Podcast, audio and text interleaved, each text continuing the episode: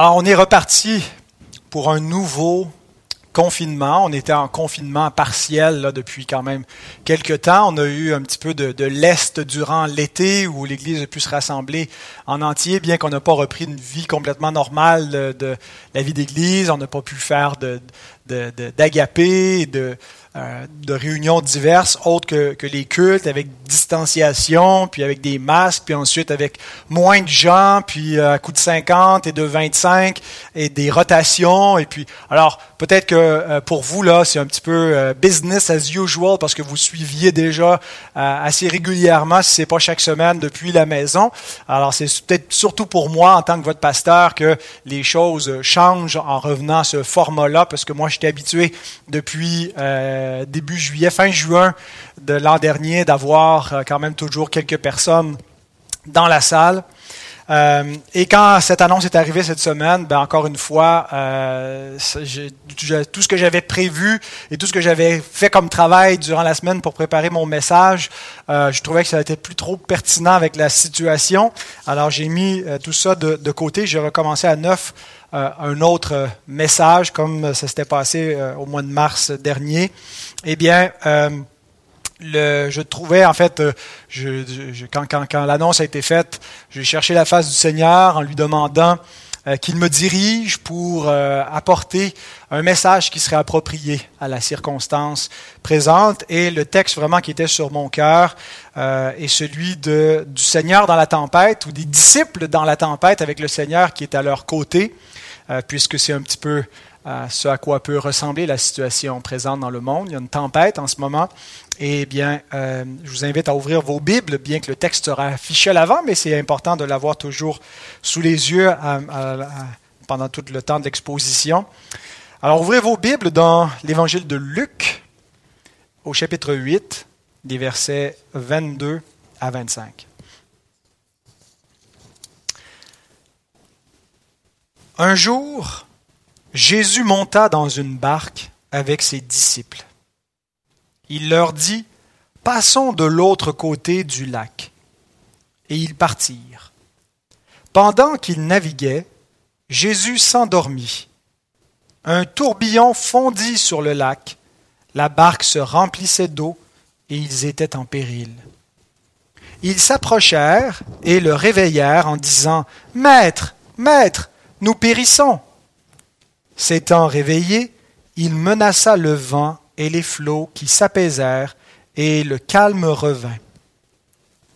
Puis il leur dit, Où est votre foi?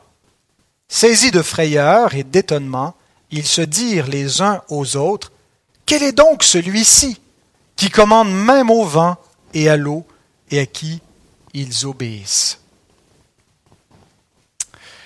Alors, vous savez probablement déjà ce que je vais vous dire avec ce message-là. Je vais vous dire qu'on est dans une tempête. Il ne faut pas avoir peur. Le Seigneur est avec nous dans la barque. Euh, et donc, il faut lui faire confiance. Alors, même si vous savez déjà un peu quel genre d'application euh, je compte vous faire, je vais quand même vous prêcher mon message. Et euh, pour vous aider à suivre le déroulement de ce message, vous pouvez vous procurer mes notes. J'envoie généralement là, aux frères et sœurs qui fréquentent cette église en, un fichier PDF qui contient euh, tous les, notes de, ma prédication, mais euh, je les mets aussi en lien, alors si vous n'êtes pas de cette église, dans la description, que ce soit sur Facebook ou sur YouTube, sous la vidéo, euh, il y a un lien PDF et si vous cliquez dessus, ben, vous avez accès aux notes. Et il y a des questions de compréhension, il y a la division du texte. En fait, tous les notes que j'ai devant moi, vous pouvez aussi les avoir. Alors peut-être ça peut vous aider à suivre.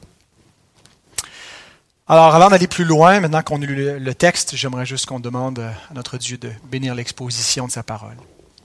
Seigneur, à nouveau, on s'adresse à toi. On veut euh, te remercier pour euh, les Écritures qui nous donnent euh, toute la consolation dont on a besoin et qui sont suffisantes pour nous donner la connaissance de toi. Permettre, Seigneur, qu'on n'ait pas juste d'informations sur toi, mais qu'on te connaisse en esprit et en vérité, puisque l'Écriture est sortie de Dieu et soufflée par Dieu.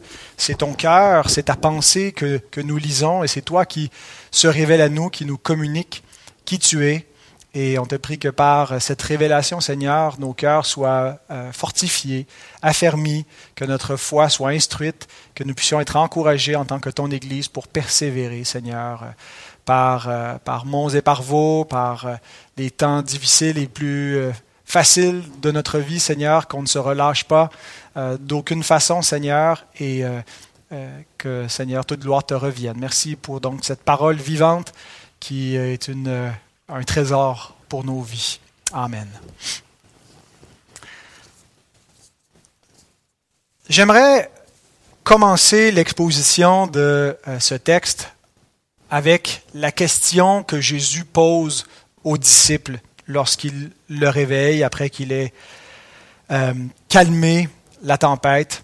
Il leur dit, Où est votre foi? Où est votre foi c'est le texte, c'est le titre de ma prédication.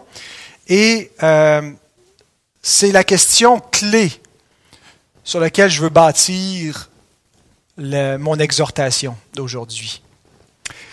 La question n'est pas est-ce que ça va? Est-ce que vous êtes correct? Hein? Il y a une tempête, les disciples, est-ce qu'il y en a qui, sont tombés par-dessus bord? Est-ce qu'il y en a qui ont avalé une coupe de tasse d'eau? Jésus s'informe pas de leur état physique, mais il questionne leur foi. Il veut les amener eux-mêmes à réfléchir à ce qui se passe, réfléchir à ce qui était en train d'arriver, ce qui vient de se produire et surtout qui est celui qui est au centre de cet événement-là. Ils veulent donc qu'ils réfléchissent et qu'ils se questionnent sur l'état de leur propre foi. Et c'est ce que je veux que nous fassions également, que nous réfléchissions à l'état de notre foi. Où est notre foi? Et je voudrais faire trois remarques euh, préliminaires euh, alors qu'on avance dans, qu'on va avancer dans le texte. La première concerne la foi qui va être mise à l'épreuve, la, mise à l'épreuve de la foi. La deuxième euh, concerne le, fait que le Seigneur était en train de dormir. Qu'est-ce qu'on peut remarquer de cela? Et la troisième, euh, c'est les disciples qui implorent le secours du Seigneur. Alors ça, c'est trois remarques euh, initiales sous notre premier point, où est votre foi? Et le deuxième grand point sera celui qui est digne de votre foi. Donc, d'abord la mise à l'épreuve de la foi. Une chose qu'on remarque dans ce texte, c'est que c'est Jésus qui a pris l'initiative de cette expédition. Un jour, Jésus monta dans une barque avec ses disciples. Il leur dit, passons de l'autre côté du lac. Et ils partirent. Alors, c'est pas eux qui mènent, c'est pas eux qui donnent l'itinéraire, c'est Jésus. Alors, puisque c'est Jésus qui les amène dans le bateau, ben, ça devrait bien aller. Hein? Quand c'est Jésus qui nous conduit quelque part, il va nous mener à bon port. Euh, c'est lui qui a pris l'initiative ben, ça devrait nous assurer un voyage en toute quiétude. Alors les disciples auraient bien pu eux aussi faire un petit roupillon euh, pendant la traversée, puisque c'est Jésus qui commande. Eh bien, le fait que Jésus nous amène en voyage, nous amène quelque part, n'est pas une garantie d'un voyage sans turbulence. C'est une attente qui est erronée. Si nous pensons que le jour où nous avons donné notre vie à Christ, qu'il n'y aurait plus de turbulences dans notre vie, que notre pèlerinage se ferait paisiblement, bien, euh, c'était une fausse attente. Jésus ne nous promet pas euh, une vie sans turbulence, en fait, je dirais même plutôt le contraire. Le suivre va venir avec des turbulences, des persécutions même, nous dit l'Écriture. Alors maintenant, le texte nous montre que Jésus les amène euh, dans ce voyage sachant pertinemment ce qui va se produire, mais j'irai même plus loin. Il les amène expressément parce qu'il va y avoir une tempête sur cette mer de Galilée. Et le texte ne nous dit pas que c'est Jésus qui a fait venir cette tempête, il nous montre que Jésus a calmé la tempête, mais il y a d'autres textes qui nous disent que Dieu est celui qui fait venir les tempêtes, et celui qui est souverain sur les éléments de la nature, et lorsqu'il se produit un ouragan, lorsqu'il se produit euh, en fait la pluie et le beau temps, c'est Dieu qui euh, les fait. Par exemple, Psaume 29, versets 3 euh, à 11. On lira pas l'ensemble des versets 3 à 11, mais euh, quelques versets de cette section-là. La voix de l'Éternel retentit sur les eaux. Le Dieu de gloire fait gronder le tonnerre. L'Éternel est sur les grandes eaux. La voix de l'Éternel est puissante. La voix de l'Éternel est majestueuse. La voix de l'Éternel brise les cèdres. L'Éternel brise les cèdres du Liban. Il les brise parce qu'il y a des ouragans. Hein. Il les brise par, par la tempête qui fait venir. Euh, et au verset 10, l'Éternel était sur son trône lors du déluge. L'Éternel sur son trône règne éternellement. Alors cette phrase-là nous rappelle que le déluge est venu par la parole de Dieu, c'est Dieu qui, qui le fait venir. Mais ça nous dit que Dieu en fait fait trembler le monde. Euh, c'est lui qui envoie ces, éléments déchaînés. Euh, Psaume 107, versets 25 à 27. Il dit et il fit souffler la tempête qui souleva les flots de la mer. Il montait vers les cieux, il descendait dans l'abîme. Leur âme était éperdue en face du danger. Saisi de vertige, il chancelait comme un homme ivre et toute leur habileté était anéantie. C'est un texte de l'Ancien Testament, mais qui semble pratiquement décrire cette scène qui est arrivée avec euh, les, les, les, disciples de Jésus alors qu'ils étaient dans la barque. Toute leur habileté, hein, c'est des, des, des, pêcheurs qui avaient l'habitude euh, d'aller donc euh, au large et probablement s'étaient déjà retrouvés dans des tempêtes, mais là ils sont terrifiés. leur habileté ne leur sert plus à rien. Qu'est-ce que l'homme peut contre la nature déchaînée? Il ne peut plus rien. Un peu comme en ce moment la, science dans laquelle on se confiait ben, euh, nous a pas prémunis et n'est pas en train encore de maîtriser la situation. Euh, les hommes, donc, euh, n'ont pas le contrôle sur la nature. Et c'est absolument important d'avoir une bonne théologie des tempêtes. Avez-vous une bonne théologie des tempêtes?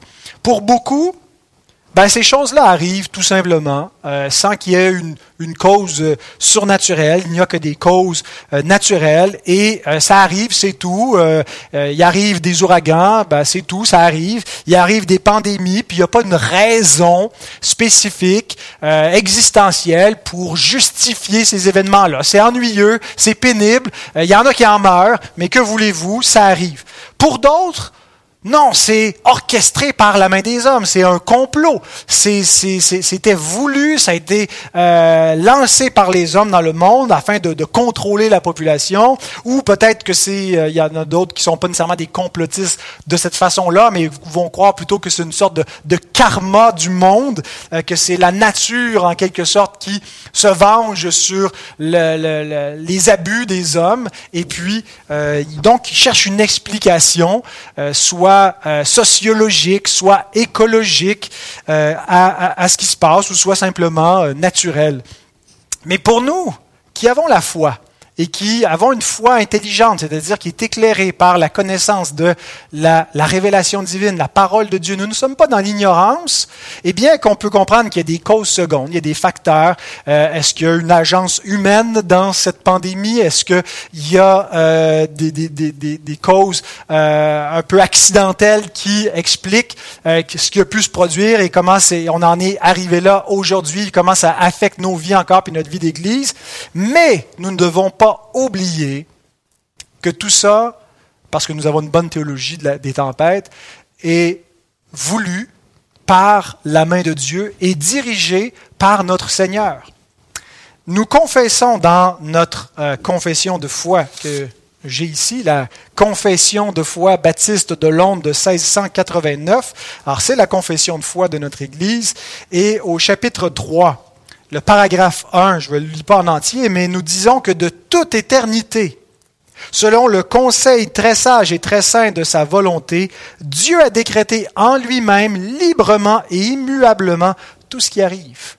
La cause première, c'est le décret divin, qui, euh, le reste du paragraphe dit, n'empêche pas la réalité et la responsabilité des causes secondes. Quand euh, euh, l'homme fait le mal, ben, ultimement, ça entre dans le décret de Dieu, mais ça, ça, l'homme peut pas blâmer Dieu pour ce qu'il a fait, euh, parce qu'il est un agent moral qui est responsable. Et donc, Dieu l'a décrété de telle façon à ce que l'homme le fasse librement. Et, et, donc, ça nous échappe un peu de, de, de, de, comprendre une telle chose. Mais il en va aussi des, des événements qu'on dit naturels, le cours de la vie, les tempêtes, eh bien, Dieu est souverain sur cela.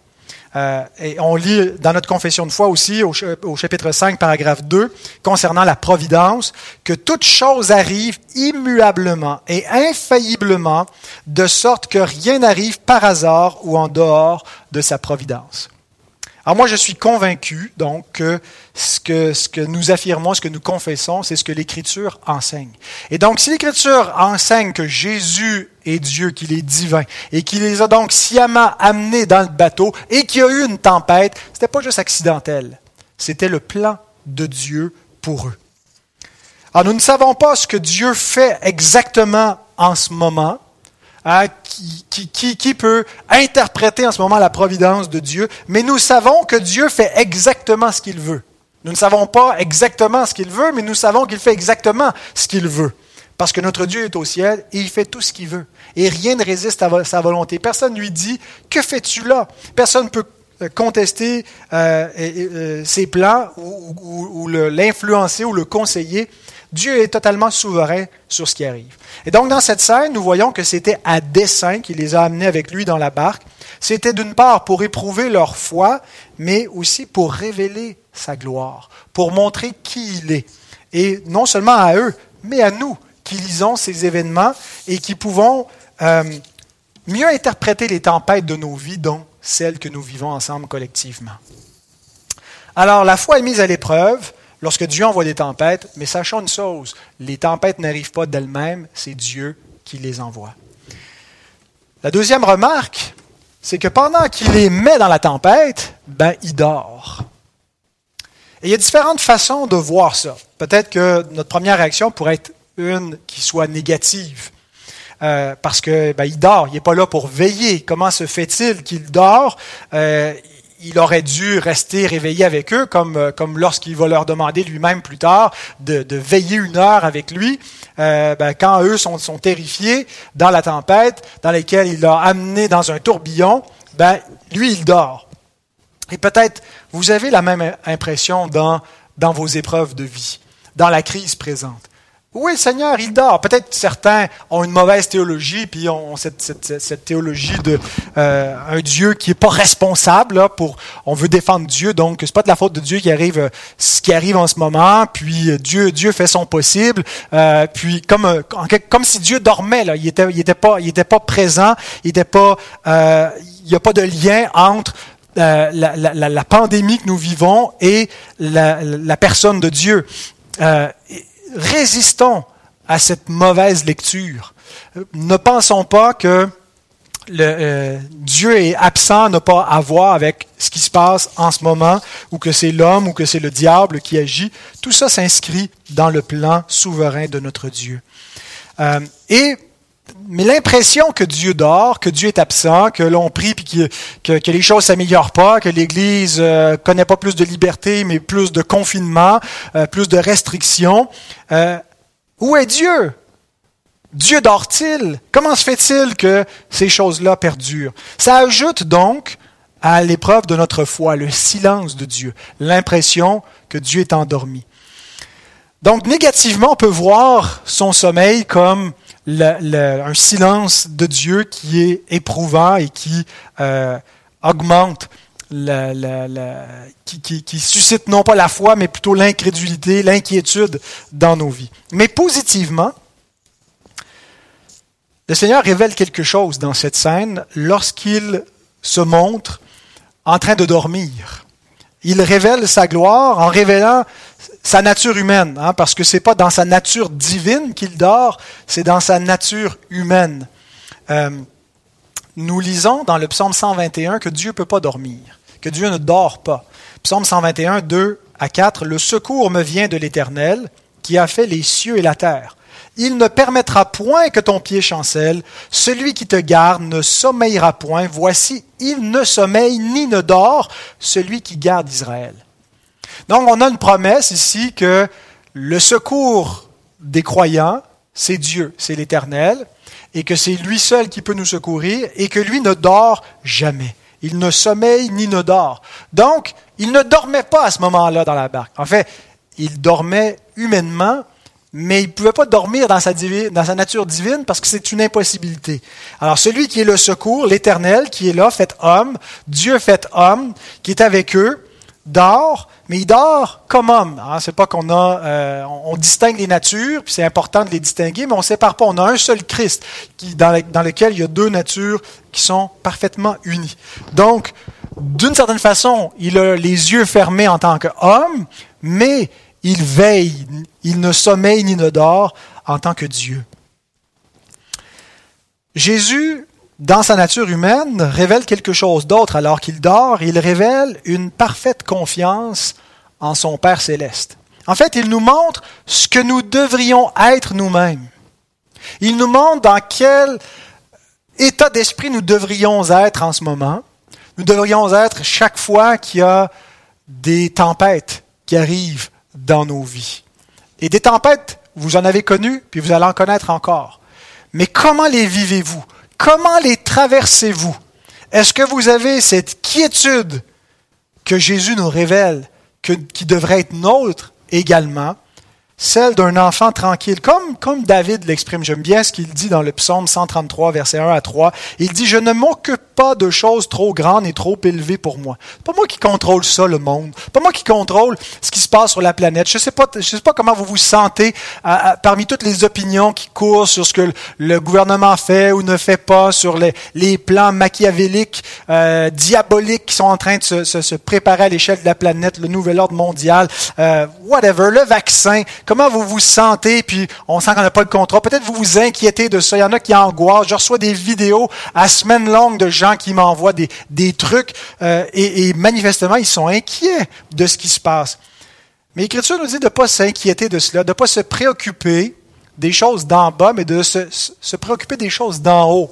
Euh, et ici, ce que ça doit résulter dans notre vie, c'est cette tranquillité, de dormir au milieu de la tempête, de ne pas s'inquiéter quoi qu'il arrive parce qu'on sait qui qui mène ultimement et c'est pas l'homme.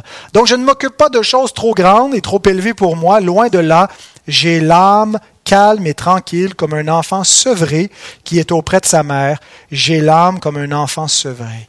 Israël, mets ton espoir en l'Éternel dès maintenant et à jamais. Est-ce que vous pouvez vous associer à euh, ce que David exprime ici? L'âme tranquille, calme, être serein comme un enfant auprès de ses parents. Il n'a pas besoin de s'inquiéter, il ne veut même pas s'intéresser au danger parce qu'il sait que ses parents sont là et le protègent. Est-ce que vous avez cette confiance en Dieu, quoi que ce soit qu'il arrive? Et pour, pour avoir cette quiétude, il faut croire les promesses de Dieu. C'est une question de foi. Et la promesse que Dieu fait à son peuple, son peuple d'alliance, le peuple qui est dans son alliance de grâce, euh, il y en a des, des, multiples, des dizaines, des centaines de promesses. Mais une ici qu'on peut certainement s'approprier avec ce que nous vivons, Ésaïe 41, verset 10. Ne crains rien, car je suis avec toi. Ne promène pas des regards inquiets, car je suis ton Dieu. Je te fortifie je viens à ton secours, je te soutiens de ma droite triomphante. Dieu n'a que des paroles de grâce, des paroles de secours, des paroles euh, qui, des promesses pour son peuple bien-aimé, son peuple qui est son Église rachetée par le sang de Christ, qui euh, euh qui a la vie éternelle, qui a une, promesse, qu'il n'y a, plus de, de condamnation, il n'y a pas de jugement, elle n'a plus rien à craindre. Elle est sauvée de la colère à venir. Et même si parfois ces éléments-là déchaînés nous, nous font euh, craindre, anticiper la, la mort, nous n'avons même plus rien à craindre de la mort. Donc, peut-être, vous avez du mal à vous emparer de ses promesses, à vous reposer sur le fait que rien ne peut nous séparer de l'amour de Dieu. Et c'est pas que rien peut nous arriver. Ah, bien sûr que la maladie peut arriver, la mort va finir par arriver tôt ou tard, à moins que Jésus revienne avant qu'on meure. Mais même la mort peut pas nous séparer de l'amour de Dieu. Alors la question n'est pas de savoir si on a assez de foi pour éviter d'être éprouvé, mais si est-ce qu'on a assez de foi pour que les épreuves ne nous empêchent pas d'être tranquilles, d'être en paix, d'être dans l'assurance, d'être dans la confiance en Dieu. Est-ce que notre foi est faible puis elle est ballottée dès que surgit un, vent, une tempête, ou est-ce qu'on est tranquille et en repos en lui, sachant que ses promesses sont vraies, sachant qu'il est souverain et que c'est lui qui est au contrôle, et, bien que nous on contrôle rien, lui contrôle tout et il nous garde. Est-ce qu'on peut se reposer là-dedans? Alors, si vous avez du mal à vous reposer, à vous emparer de ces promesses-là. Si, si, vous n'arrivez pas à ne pas promener des regards inquiets, si vous souffrez de la situation présente, si ça vous angoisse ce qui se passe dans le monde dans votre vie, qu'est-ce qu'il faut faire? Ben, Il faut faire ce que les disciples ont fait. Et c'est la troisième remarque, ils ont imploré le secours du Seigneur. Le texte nous dit, ils s'approchèrent et ils le réveillèrent. Je sais pas pour vous, habituellement, moi, j'aime pas être réveillé. Bon, ça arrive encore que mes enfants, la nuit, quand ils ont peur, vont venir me réveiller et, j'essaie donc de pas être grognon quand ça arrive, de me montrer comme un bon papa tendre, euh, qui est capable de sacrifier son sommeil, de se lever, de les rassurer, de les recoucher, de prendre un peu de temps avec eux. Mais je peux vous dire que je suis pas toujours un aussi bon père, euh, que que je suis un, mauvais père qui essaie tant bien que mal de donner de bonnes choses à ses enfants. Mais lui, il est parfaitement tendre et bon, et lorsqu'il le réveille, donc, euh, il n'est pas euh, choqué de cela. En, fait, Matthew Henry dit, il ne les dispute pas d'avoir troublé son sommeil par leurs prières, mais il les dispute de se laisser troubler eux-mêmes par leur peur. Alors, il les raisonne. Et on, pourra euh, réfléchir un peu plus loin sur le, questionnement ou la question que Jésus leur pose euh, et, la réprimande qu'il leur fait en leur, reprochant leur manque de foi. Mais ce que je veux souligner maintenant, c'est que bien que Jésus leur dit qu'ils ont une petite foi, ils ont quand même la foi. Ils sont allés le réveiller. Pourquoi?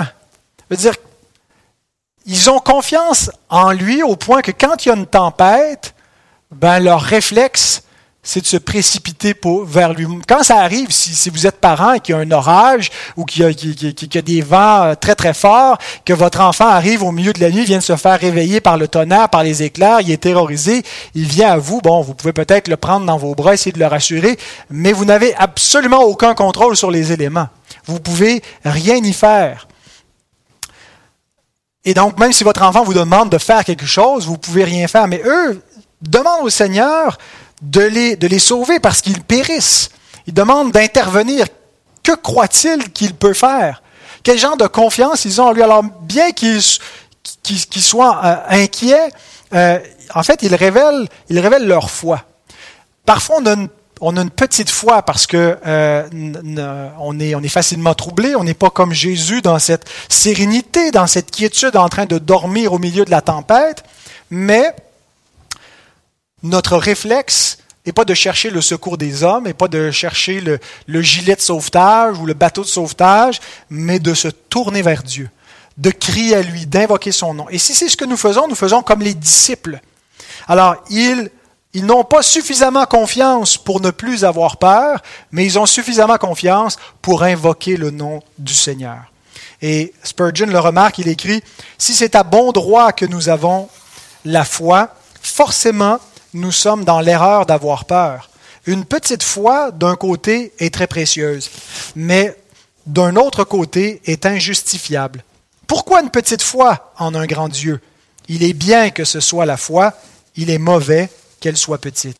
Donc, la foi véritable n'est pas nécessairement une foi forte. La vraie foi, euh, donc, elle est suffisante pour qu'ils soient sauvés, qu'il ce soit une foi authentique, parce qu'ils invoquent le nom du Seigneur. Quiconque invoquera le nom du Seigneur sera sauvé. Mais euh, cette foi-là est appelée à grandir, à atteindre un degré où ils vont pouvoir se reposer tranquilles, sachant que leur Seigneur est vraiment au contrôle. Et je pense que ça caractérise beaucoup de croyants. On a la foi, mais en même temps, on s'inquiète. On a confiance que Dieu est souverain, mais bon sang, quand viennent des circonstances, ben, on pense que Dieu dort, on pense que Dieu ne voit pas la situation et euh, on s'affole et on cherche d'autres secours.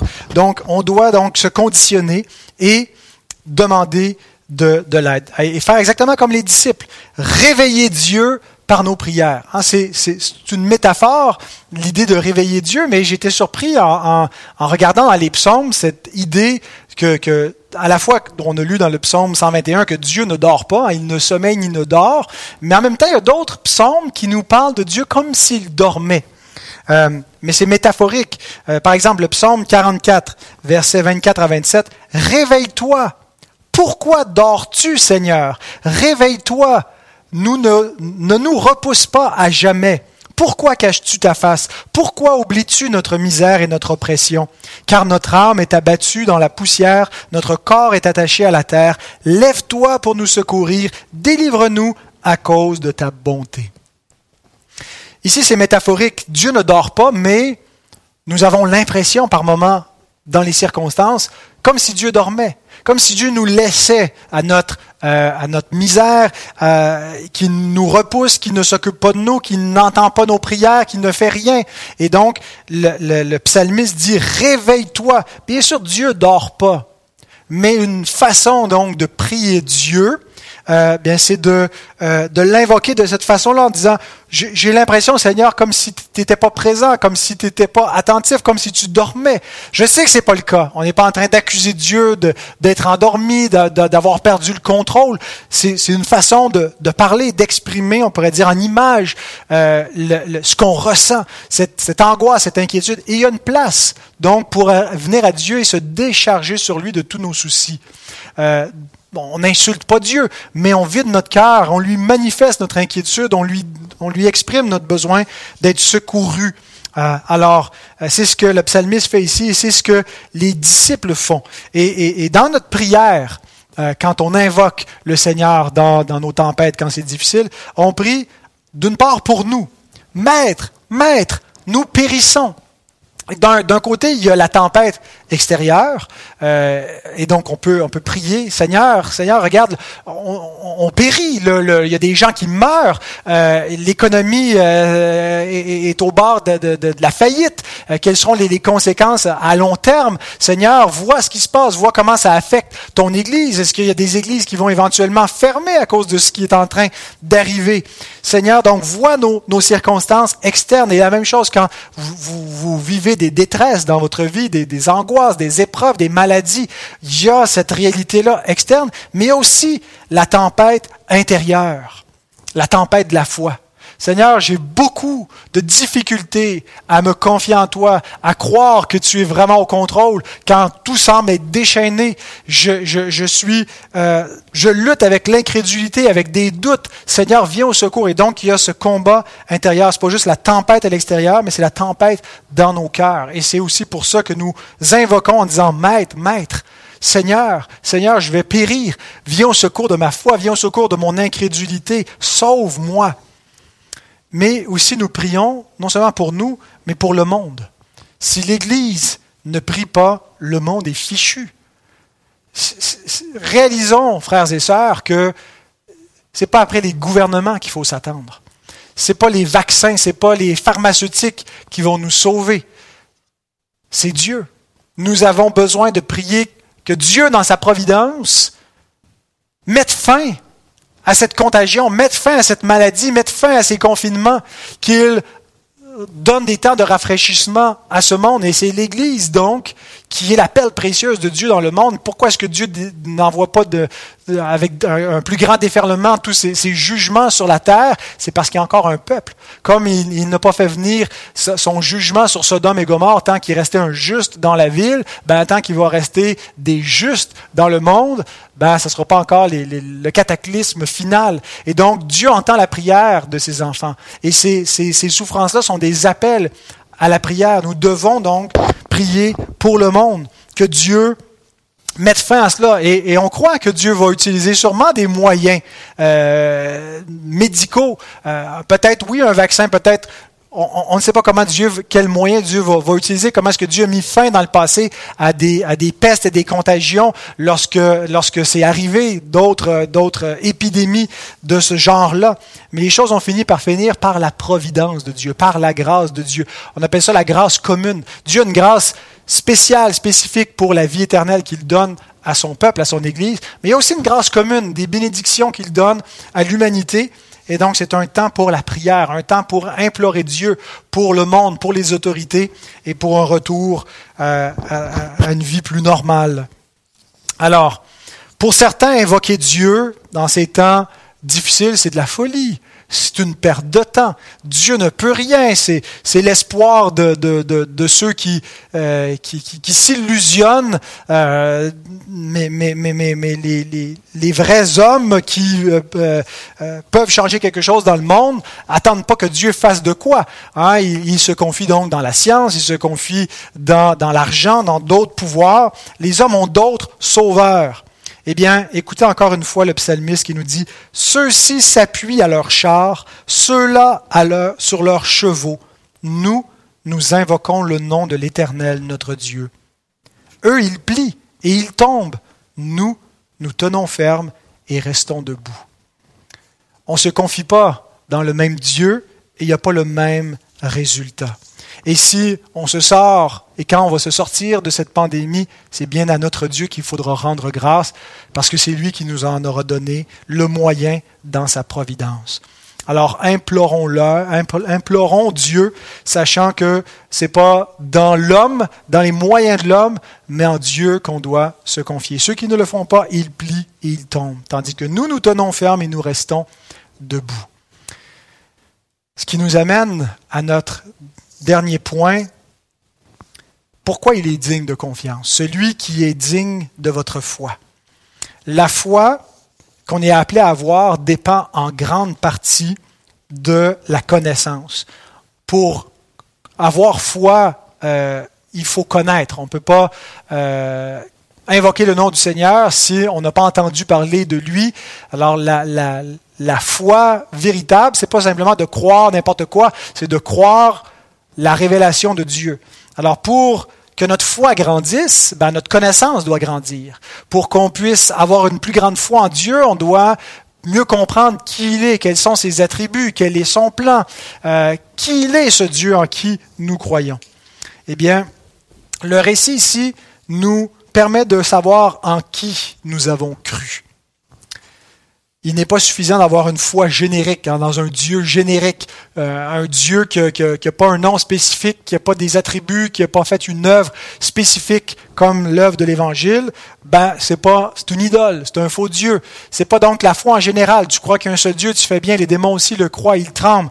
On veut cette foi éclairée, cette foi basée sur la révélation de qui est Dieu. Et c'est exactement ce qui se produit dans le cœur des disciples lorsque le Seigneur s'est révélé à eux après qu'ils se soient réveillés, qu'il l'ait réveillé et qu'il ait parlé à la tempête. On lit au verset 24, S'étant réveillé, il menaça le vent et les flots qui s'apaisèrent et le calme revint. Il révèle maintenant sa gloire en révélant sa nature divine. Il a commencé en révélant sa gloire, en révélant sa nature humaine, en dormant, en montrant sa quiétude, sa parfaite confiance en celui qui maîtrise tous les éléments. Mais maintenant, il révèle sa double nature. Il, révèle qu'il n'est pas qu'un homme, il est l'homme Dieu, et il révèle sa nature divine. Alors, il y a différentes façons que le Nouveau Testament nous montre que la divinité de Jésus, euh, elle l'affirme explicitement, disant que euh, il est Dieu, des textes qui le disent euh, textuellement, mais aussi par les actes qu'il fait. Euh, et, le fait de parler au vent, de parler à la mer, de commander les éléments de la nature et de se faire obéir, ça nous indique la divinité de Christ. Euh, plusieurs textes de, de l'Écriture sainte, et en particulier de l'Ancien Testament, nous montrent qu'il y a seulement Dieu qui a ce pouvoir-là sur la mer, sur le vent, sur la nature, et qui se fait obéir lorsqu'il lui parle. Job 38, 8 à 11, c'est Dieu lui-même qui, lorsqu'il répond à Job, à la fin du livre, dit Qui a fermé la mer avec des portes quand elle s'élança du sein maternel Quand je fis de la nuée son vêtement, et de l'obscurité ses langes, quand je lui imposai ma loi, et que je lui mis des barrières et des portes, quand je dis tu viendras jusqu'ici, tu n'iras pas au-delà, ici s'arrêtera l'orgueil de tes flots. Donc c'est Dieu qui a mis les limites à la mer. C'est Dieu qui commande à, cette nature. Euh, Psaume 65, verset 8. Il apaise le mugissement des mers, le mugissement de leurs flots et le tumulte des peuples. Donc Dieu commande la mer, Dieu commande les peuples. C'est lui qui, euh, qui, qui, qui, qui les apaise, comme on le voit ici dans l'Évangile. Jésus qui commande euh, à la mer de s'apaiser et elle lui obéit. Psaume 89, 9 et 10. L'Éternel Dieu des armées. Qui est comme toi, puissant, ô Éternel? Ta fidélité t'environne. Tu domptes l'orgueil de la mer. Quand ses flots se soulèvent, tu les apaises. Il y a une autre scène où on voit le Seigneur euh, qui est dans une, les disciples qui sont dans une tempête comme ça, mais le Seigneur n'est pas avec eux et il arrive en marchant sur les eaux et ça rappelle un, texte de l'Ancien Testament de, du prophète Naoum chapitre 1, verset 3 à 4. L'Éternel marche dans la tempête, dans le tourbillon. Les nuées sont la poussière de ses pieds. Il menace la mer et la dessèche. Et donc, Jésus qui euh, marche sur, euh, sur les eaux nous montre euh, que, en fait, la puissance des éléments ne peut rien. c'est lui qui marche sur la tempête, c'est lui qui commande. Il est le Seigneur souverain. Et donc on le voit euh, ici, lorsqu'il se réveille, il menaça le vent et les flots qui s'apaisèrent, et le calme revint. Il menace, il parle sévèrement, il parle à la tempête qui s'effraie devant sa voix. Les éléments de la nature sont, sont, sont en quelque sorte terrorisés par la puissance de ce Seigneur. Il parle à la tempête et ensuite il parle aux disciples, non pas avec, en les menaçant, mais en les questionnant. Où est votre foi? Quelle sera la réponse des disciples face à, à ce qui vient de leur être révélé? Le verset 25 nous dit, Saisis de frayeur et d'étonnement, ils se dirent les uns aux autres, Quel est donc celui-ci qui commande même au vent et à l'eau, et à qui ils obéissent. Ils n'ont jamais vu une telle chose. Ils ont vu Jésus faire des miracles, ils ont vu Jésus guérir des, des, malades, euh, mais ils n'ont jamais vu une tempête s'arrêter instantanément à la parole d'un homme. Ah, ils sont éblouis, ils craignaient la tempête l'instant d'avant, mais maintenant, ils craignent encore plus celui qui est le Seigneur de la tempête. Ils le craignent, mais d'une autre façon. Pas qu'ils ont peur, mais ils sont dans une espèce d'émerveillement, l'émerveillement de la foi. Et ils demandent, quel est donc celui-ci? Et, et euh, c'est pas simplement qui, qui est-il, mais c'est aussi quel est-il? Qu'est-ce que cet homme-là? Hein, on pourrait imaginer là, en québécois qu'il se passe cette, euh, cette, scène-là, les gars sont dans le bateau, sont, sont un peu terrifiés de ce qui arrive, et là, le Seigneur euh, calme la tempête et tout ça, puis ils sont complètement éblouis, puis ils se disent, c'est quoi ça? Qu'est-ce qui vient d'arriver? Mais qui est celui-là qui parle aux éléments de la nature? Et il l'écoute? Et puis, la même question doit être posée aujourd'hui. En fait, c'est une question centrale que Jésus va demander aux disciples. Qui suis-je? Qui est-ce qu'on dit que je suis? Et qui, euh, qui doit être posée à tout homme? C'est la, la, question la base de notre évangélisation, c'est la question à laquelle on doit revenir tout le temps. Qui est Jésus? Est-ce que nous avons compris qui il est? Est-ce que nous comprenons qui il est? Est-ce que nous croyons en ce qu'il est?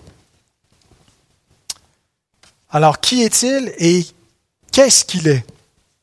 C'est la question euh, centrale donc de, ce texte, la question centrale de notre foi. Et donc de savoir la réponse à cette question, c'est aussi la chose la plus euh, importante de notre existence. Qui est-il? Et quand on sait qui il est, c'est là où on peut traverser la tempête. En ce moment, nous sommes tous dans le même bateau. Croyants comme non-croyants, on traverse tous cette, situation-là. On en subit tous les conséquences. On est tous affectés dans notre liberté. Euh, on est tous donc affectés par la pandémie. Quel est notre avantage en tant que croyants? Ça vient changer quoi concrètement d'avoir la foi en Christ Est-ce qu'on est plus avancé que les autres? Parce qu'on aurait la foi en lui Et je termine avec ça, avec deux avantages euh, concrets. Le premier, c'est celui, euh, c'est le repos de la foi. Le repos de la foi qui est, qui est la paix que Dieu, que le Seigneur donne à, à ses disciples lorsque véritablement ils se confient en lui, lorsqu'ils développent, entretiennent euh, leur confiance en lui en gardant leurs yeux fixés sur lui, il leur donne le repos de la foi. Le pasteur Jim Butler écrit Le chrétien et le non-chrétien combattent les mêmes épreuves, les mêmes difficultés, les mêmes cancers, les mêmes tempêtes. La différence fondamentale vient de ce que le chrétien est à bord du bateau avec le maître de la nature. Le peuple de Dieu doit craindre Dieu, pas les tempêtes de la vie. Si nous craignons le Seigneur, si nous nous laissons éblouir par son être, par ses attributs, par ce qu'il est, nous ne craindrons pas comme les hommes les mugissements de la, mer, les bouleversements de la terre. Euh, le psalmiste le dit ainsi, psaume 46, 2 à 4, Dieu est pour nous un refuge et un appui, un secours qui ne manque jamais dans la détresse. C'est pourquoi nous sommes sans crainte quand la terre est bouleversée, que les montagnes chancellent au cœur des mers, quand les flots de la mer mugissent, écument, se soulèvent jusqu'à faire trembler les montagnes. Pourquoi nous sommes sans crainte? Parce que nous craignons Dieu, parce que nous nous confions en lui. Donc, en quoi nous sommes plus avantagés comme croyants dans la situation si on est dans le même bateau que les autres? Eh bien, le repos de la foi, l'assurance, la tranquillité. Mais le deuxième avantage, nous rappelle que nous n'espérons pas en Christ pour cette vie seulement. La foi, sa valeur n'est pas seulement sous l'angle de l'utilité présente, euh, euh, qu'est-ce que ça peut changer concrètement à notre vie. En fait, euh, les tempêtes de l'existence, les pandémies, les bouleversements dans le monde sont des rappels que la colère de Dieu demeure sur ceux qui n'ont pas la foi dans le Fils.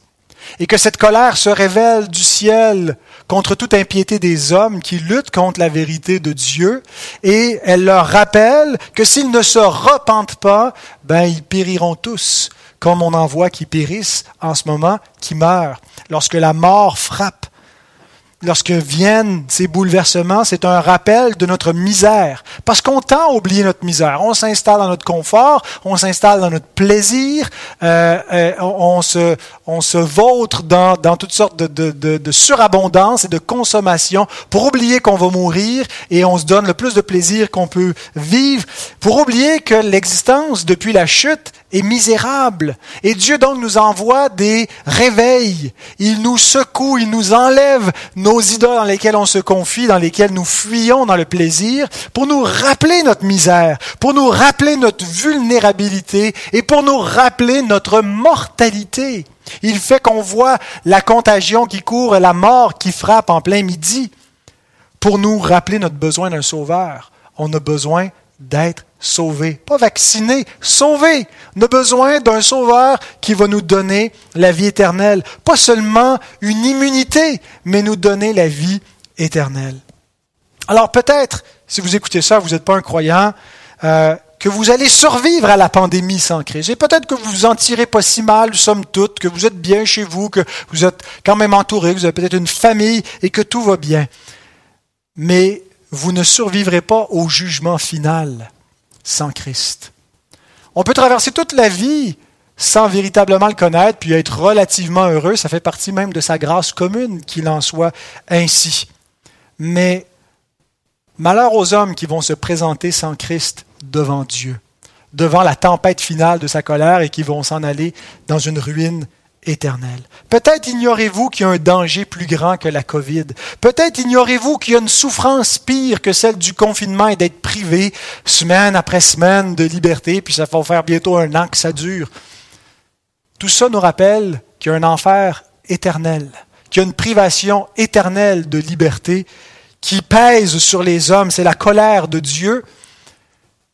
Et ça, il n'y a aucun autre homme que Christ qui peut vous en délivrer. Et ces événements, ces circonstances tragiques sont des rappels. Et donc, l'avantage du croyant, c'est d'avoir saisi Christ. C'est d'avoir un, plein secours, un rocher sûr et solide en lui. Et ce texte donc nous montre que Dieu est venu ici-bas, dans notre barque, pour nous sauver. Ce texte est un peu une parabole de l'existence. L'homme est à la dérive sur une mer qui ne contrôle pas, qui est démontée et qui va l'engloutir et il va mourir. Et il a besoin de quelqu'un qui est souverain, qui vient à son secours, et c'est Dieu qui s'est fait homme et qui est venu nous sauver, nous secourir dans notre misère. Votre salut dépend donc du fait d'invoquer le nom du Seigneur, de faire comme ses disciples qui ont dit, Sauve-nous, Maître, parce que nous périssons. Ce texte est là pour nous faire prendre conscience de notre perdition sans son secours. Nous sommes perdus. Alors voici la promesse qui est faite à tous ceux qui invoquent son nom. Non pas qu'il leur arrivera rien, non pas qu'il y aura plus de tempête, mais qu'aucune ne pourra les séparer de Dieu. Romains 8, 38 à 39. Car j'ai l'assurance que ni la mort, ni la vie, ni les anges, ni les dominations, ni les choses présentes, ni les choses à venir, ni les puissances, ni la hauteur, ni la profondeur, ni aucune autre créature ne pourra nous séparer de l'amour de Dieu manifesté en Jésus-Christ notre Seigneur. Amen.